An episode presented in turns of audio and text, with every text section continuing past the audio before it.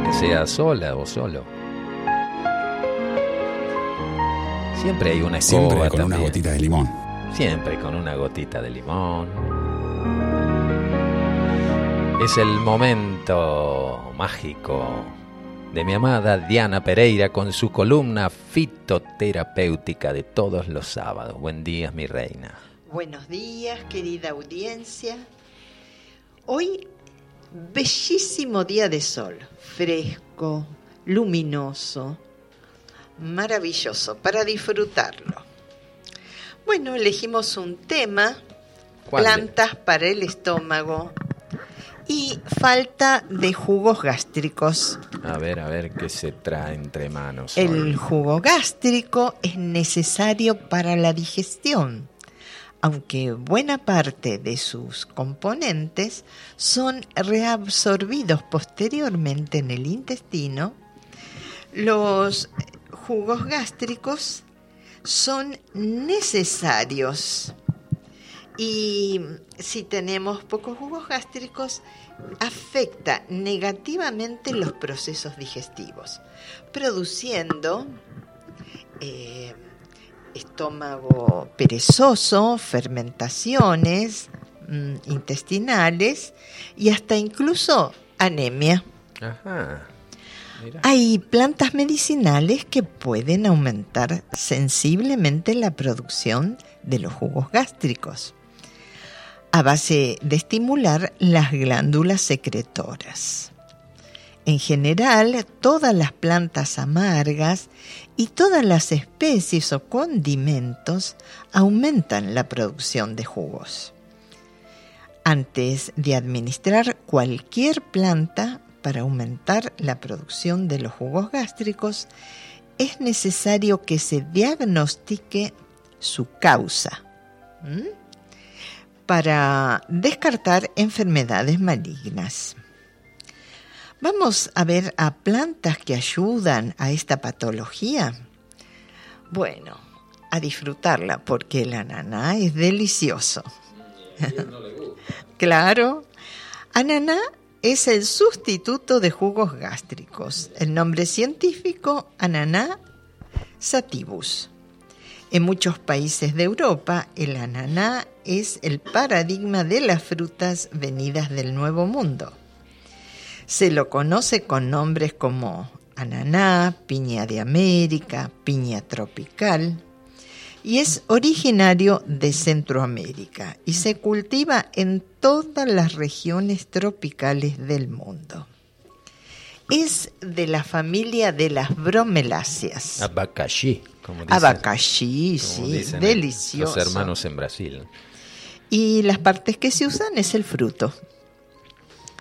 Propiedades, indicaciones. Su principio activo, que es la bromelina, una enzima o fermento que al igual que la pepsina del estómago es capaz de escindir las proteínas, acelerando el proceso de la digestión. En virtud de ello, actúa como sustituto del jugo gástrico.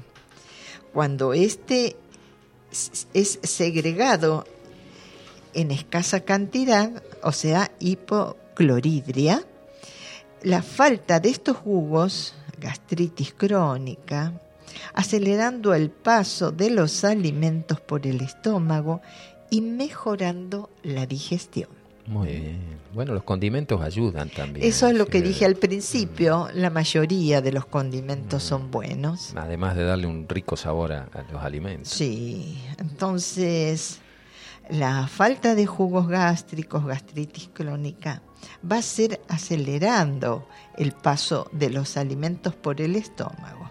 ¿m? Se puede administrar incluso a los lactantes que sufren de trastornos digestivos, el juguito de ananá. ¿m? El jugo o zumo de piña posee asimismo propiedades béquicas, o sea que calma la tos, es expectorante, posiblemente debido a los azúcares y ácidos orgánicos que contiene. Además, es diurético suave, vermífugo, Se usa en las dietas de adelgazamiento como reductor del apetito, acción anoréxica. Como lo preparamos en uso interno, dos rodajas de piña eh, antes de cada comida o un vaso de jugo fresco 15 minutos antes de comer. Y cuando no hay piña fresca, por ejemplo, esas que se venden ah, envasadas, ¿sirven? No, no, a eso iba ah, en este momento. perdón, perdón. A la, eh, la piña en conserva pierde gran parte de sus propiedades digestivas debido a que la enzima bromelina se desnaturaliza fácilmente. No, no, es lo mismo. O sea, eh, hay que... aparte les agregan azúcar y eso, sí, para conservar. Conservantes y esas cosas. Em, lo ideal es... natural. Natural, sí señor. Vamos a otra planta, el cálamo aromático. Ayuda a la digestión y calma los nervios. Crece a orilla de los pantanos y de los ríos. El cálamo calma. Exacto, por algo le pusieron ese nombre. El nombre científico es Acorus calamus. Em, se da en la mayor parte de Europa, en América del Norte, y lo encontramos en la Argentina. También. Es muy parecido a lo que llamamos juncos. Crece en el agua. Bueno, se busca por nombre científico y ahí aparecerá naturalmente el nombre popular, ¿no? En cada región. Su aroma es muy agradable y recuerda a la mandarina, pero su sabor es muy amargo. En los países árabes se utiliza su esencia como afrodisíaco. El rizoma del cálamo contiene un aceite esencial amargo llamado Oleum calami al que se deben sus efectos medicinales. Es aperitivo, o sea que aumenta el apetito, eupéptico, facilita la digestión y resulta útil en casos de digestión pesada, escasez de jugos gástricos y gastritis crónica. Es carminativo, elimina gases del conducto digestivo relajante muscular y sedante suave del sistema nervioso. Cuando se aplica externamente la decocción al agua de baño caliente, hidroterapia, alivia dolores reumáticos y ayuda a calmar y a conciliar el sueño. A conciliar el sueño calmante del picor de la piel en casos de urticaria y erupciones. Calma y suaviza la piel.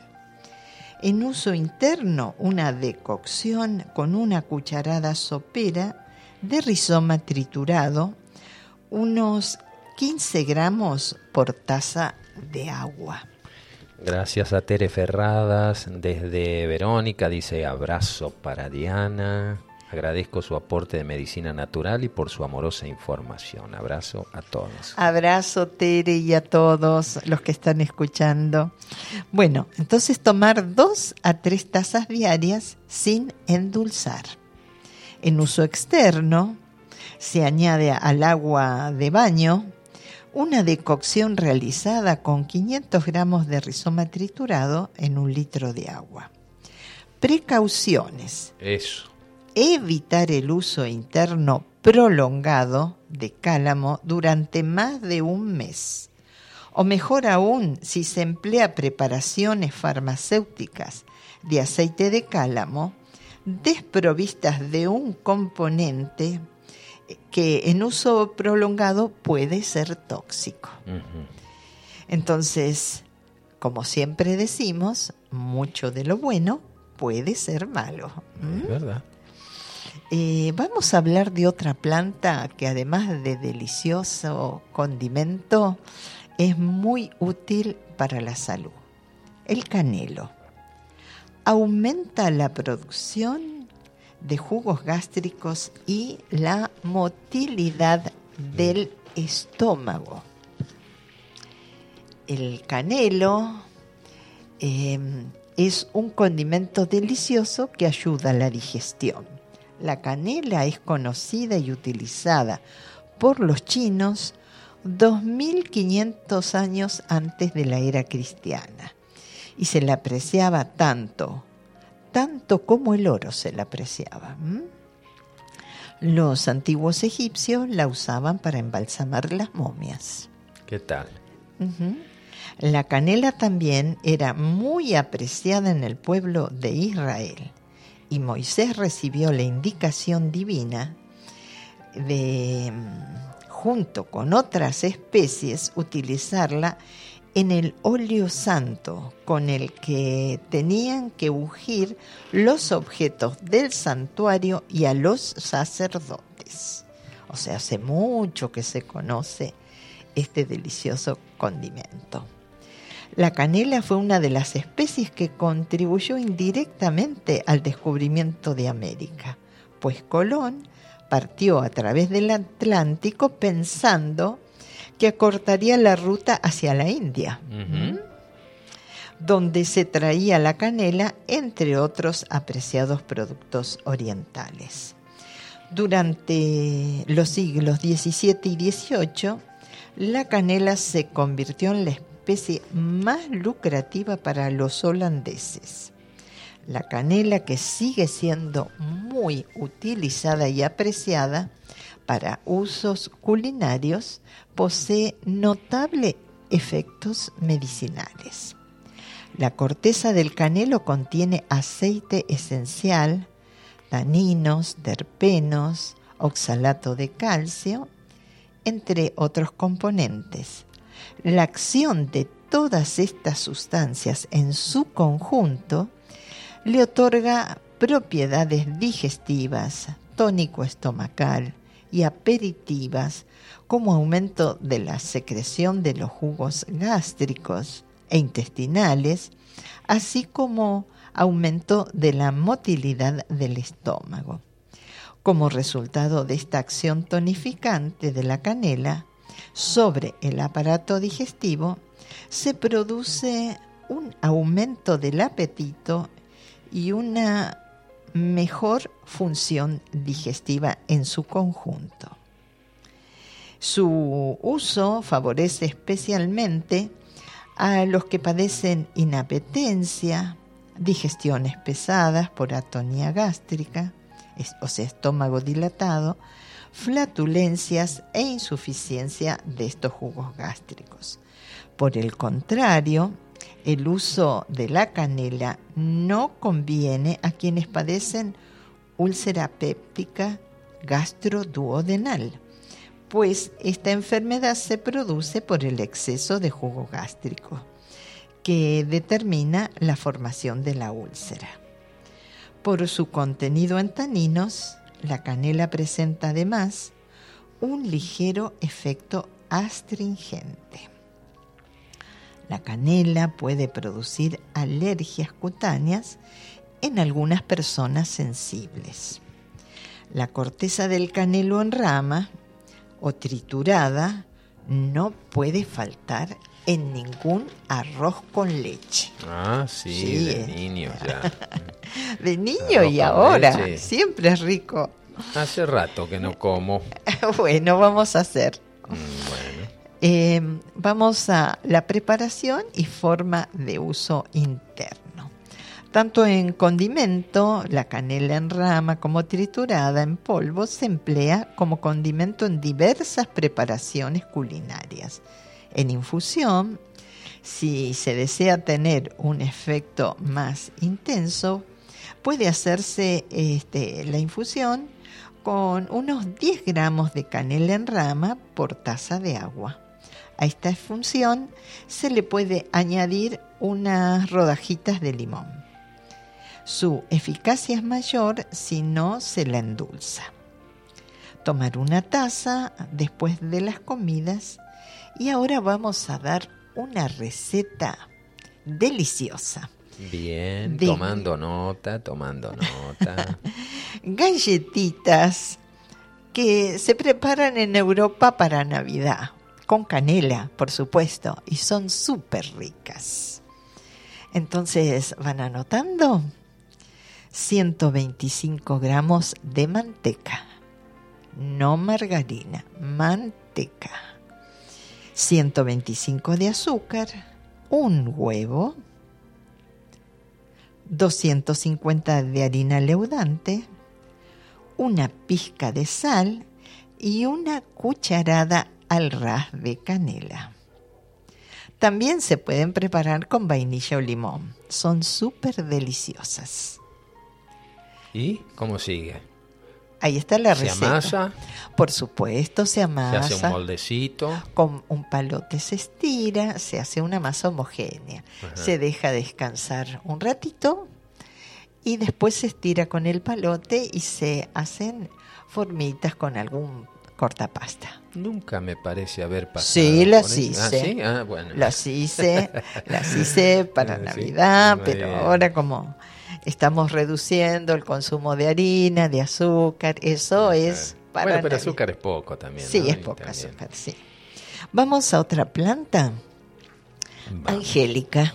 Ya hemos hablado de esta planta maravillosa para la salud y aumenta la secreción de jugos gástricos. Se usa en decocción de la raíz. Cardo santo. Ah, ese Estimula las glándulas de secreción de jugos gástricos y es un potente tónico del estómago. El cardosanto contiene un principio activo, amargo, la nicina, que actúa como estimulando las glándulas secretoras de jugos digestivos del estómago y también del intestino delgado. Gracias, gracias a Vivi Salgado, que ya se debe estar yendo para ahí para practicar el Qigong allá en las costas de- del Río de la Plata. Aleluya, dice hermano, qué bello conectar y escucharlos. Bendiciones y se va a dar la clase. ¿eh? Ah, muy bien, muy un bien. abrazo y te esperamos pronto por aquí. También a Miriam y Cristian de Mayuzumaj. Oh, cerquita, hermanitos, ¿eh? De los Paz. esperamos. Sí, Bueno. sí. Bueno, de ahí su acción tónica estomacal, digestiva y aperitiva. También favorece las funciones del hígado y del páncreas al descongestionar y desinflamar estos órganos. Sus principales indicaciones son digestiva, falta de apetito, digestiones pesadas, vómitos. Hipoacidez gástrica, es decir, escasez de jugos en el estómago. Insuficiencia de la función hepática y pancreática. Agotamiento y convalescencia de enfermedades debilitantes es diurético y febrífugo debido a su contenido en flavonoides y aceites esenciales. Y es también, como ya dijimos, hipoglucemiante. Recientes investigaciones han puesto de manifiesto que el cardo santo tiene una interesante acción hipoglucemiante, es decir, que hace descender el nivel de azúcar en sangre. También, A tomar nota ese, ¿eh? sí, Poderoso. tal cual. Con la Y- cantidad de personas que, que están con, con la Con glucemia alta. sí. A tener en cuenta. Y siempre hay que hacer prevención, porque sabemos que el azúcar no es buena para la salud. ¿Mm? Es en las azúcares refinadas, sobre todo, ¿no? Claro. Entonces ir dejando esos artículos, sí, uno una vez a la semana puede comer una galletita, alguna porción de torta que alegra el paladar, la vida, pero en la semana hacer buena letra con muy buena alimentación, ¿no? Es antiséptico y cicatrizante.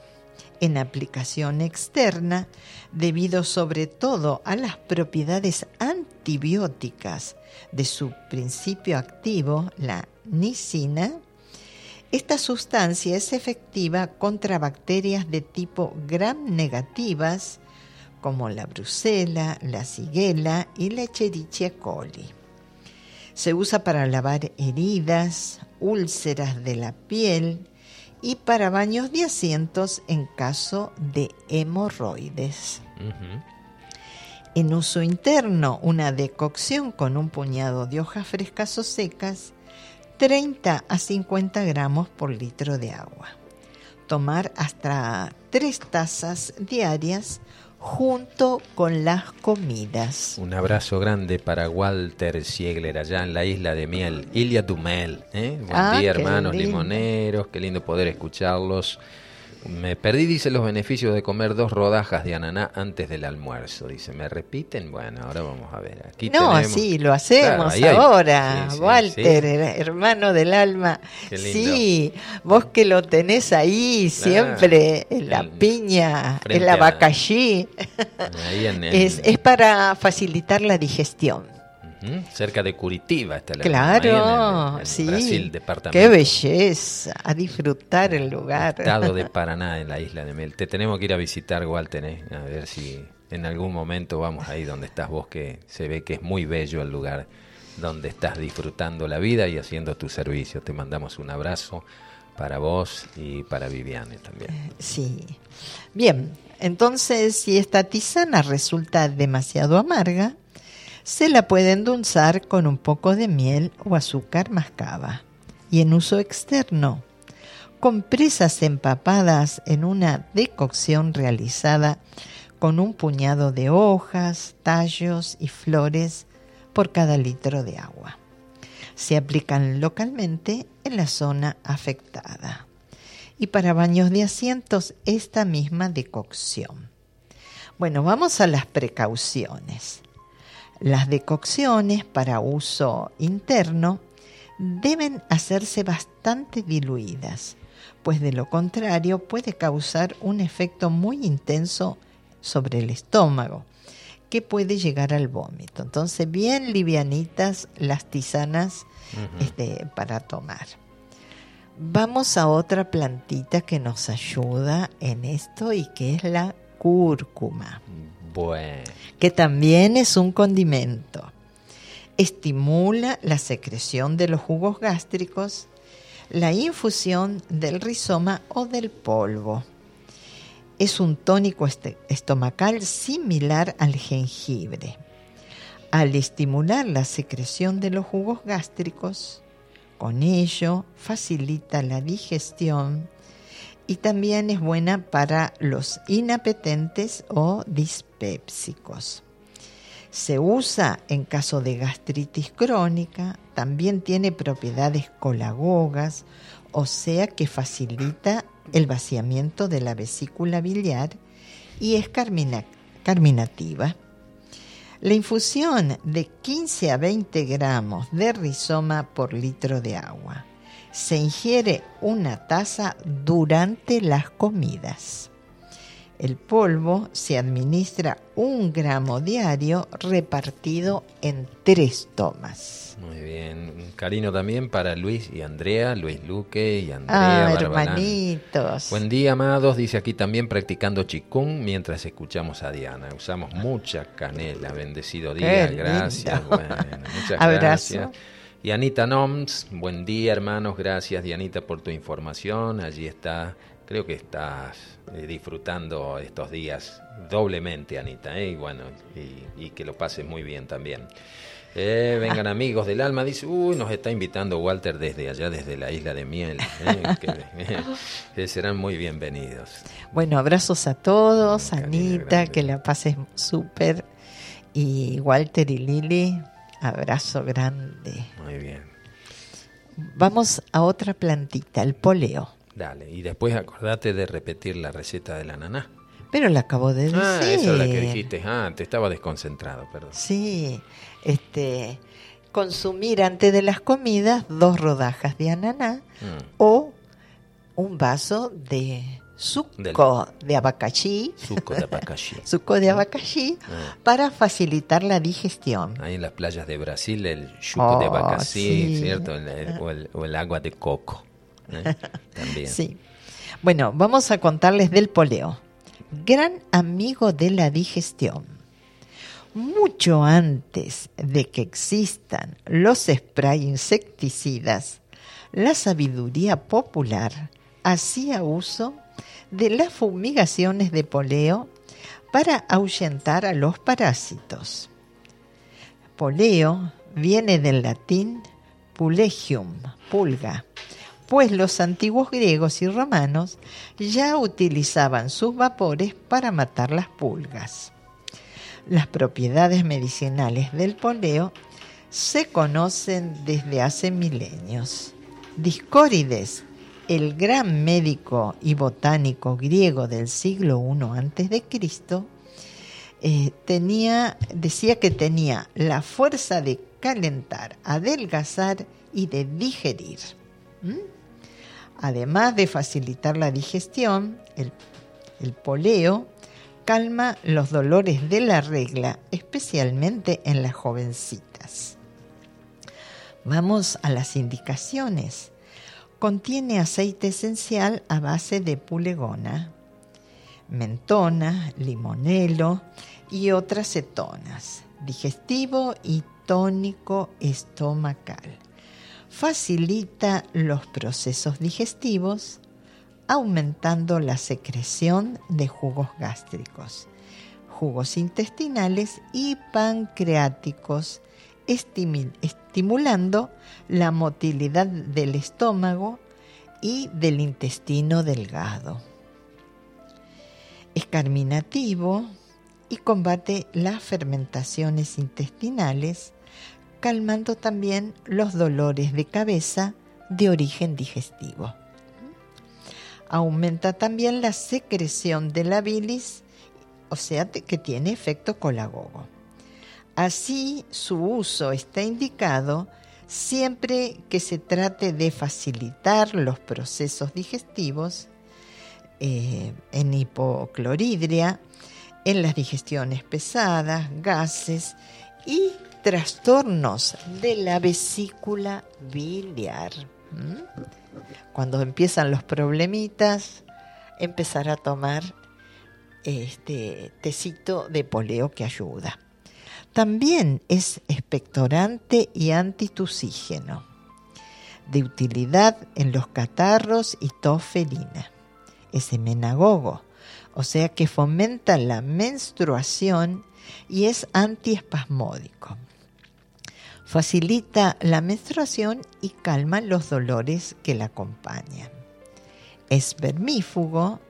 Para expulsar parásitos intestinales se toma una taza bien cargada en ayunas durante cinco días seguidos. Antiséptico muy útil para enjuagues bucales en caso de mal aliento o piorrea y para lavar heridas de la piel.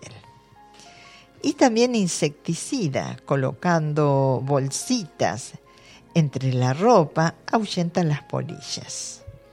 Frotando el pelo de los animales domésticos con una infusión bien concentrada, mata los parásitos. Precauciones. Aunque no está contraindicado en caso de úlcera gastroduodenal, se debe usar con prudencia y fuera de la época de crisis. El uso de la planta y especialmente de la esencia en dosis elevadas puede resultar peligroso. Así que vamos a pasar la receta como corresponde. En uso interno, infusión de 10 a 20 gramos de polvo por litro de agua. Colocando el agua hirviendo, se la retira del fuego y ahí este, se colocan los 10 a 20 gramos de esta planta y dejar reposar unos 7 minutos y luego se filtra y se toma con miel, si se desea. Como tónico digestivo se toma una taza después de las comidas y en uso externo enjuagues bucales con la infusión más concentrada, 30 gramos por litro de agua. ¿Qué tal? Muy bien. Esperando que les haya sido útil algunas de las recetitas. Claro que Me sí. despido con todo amor hasta el próximo sábado. Muy bien. Acá hay saludos también desde Quebrada de Luna. Aguante la limón, dice Silvia y Armando. Ah, ¿Eh? De nuestro los corazón en. Santa Isabel, la sucursal del Tíbet. dice. ¿Eh? Ah, el Fabi, el Fabi acá, en Quebrada de Luna. Aguante la limón. Bueno, te esperamos, Fabi, acá a las 12. ¿eh? Muchísimas gracias, Diana, por el aporte de todos los sábados. Siempre muy útil. ¿eh? Y que tengas un lindo fin de semana. ¿eh? Esperemos que así sea. Así es, así es. Una pausita musical le ponemos a la mañana y después vamos a ir con nuestro entrevistado para el día de hoy.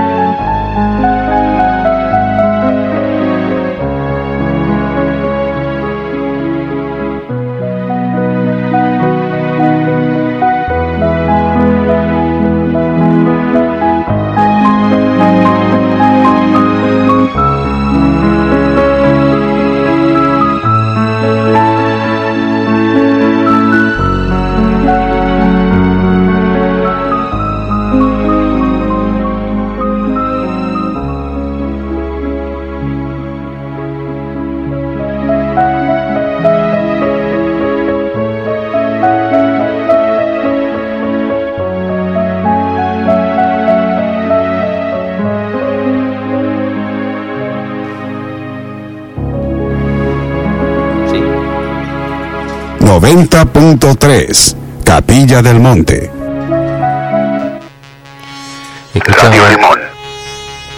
Escuchábamos Intermezzo en la excelente interpretación de Ernesto Cortázar. Estamos por la 90.3 Radio Limón, desde Capilla del Monte y para todo el universo.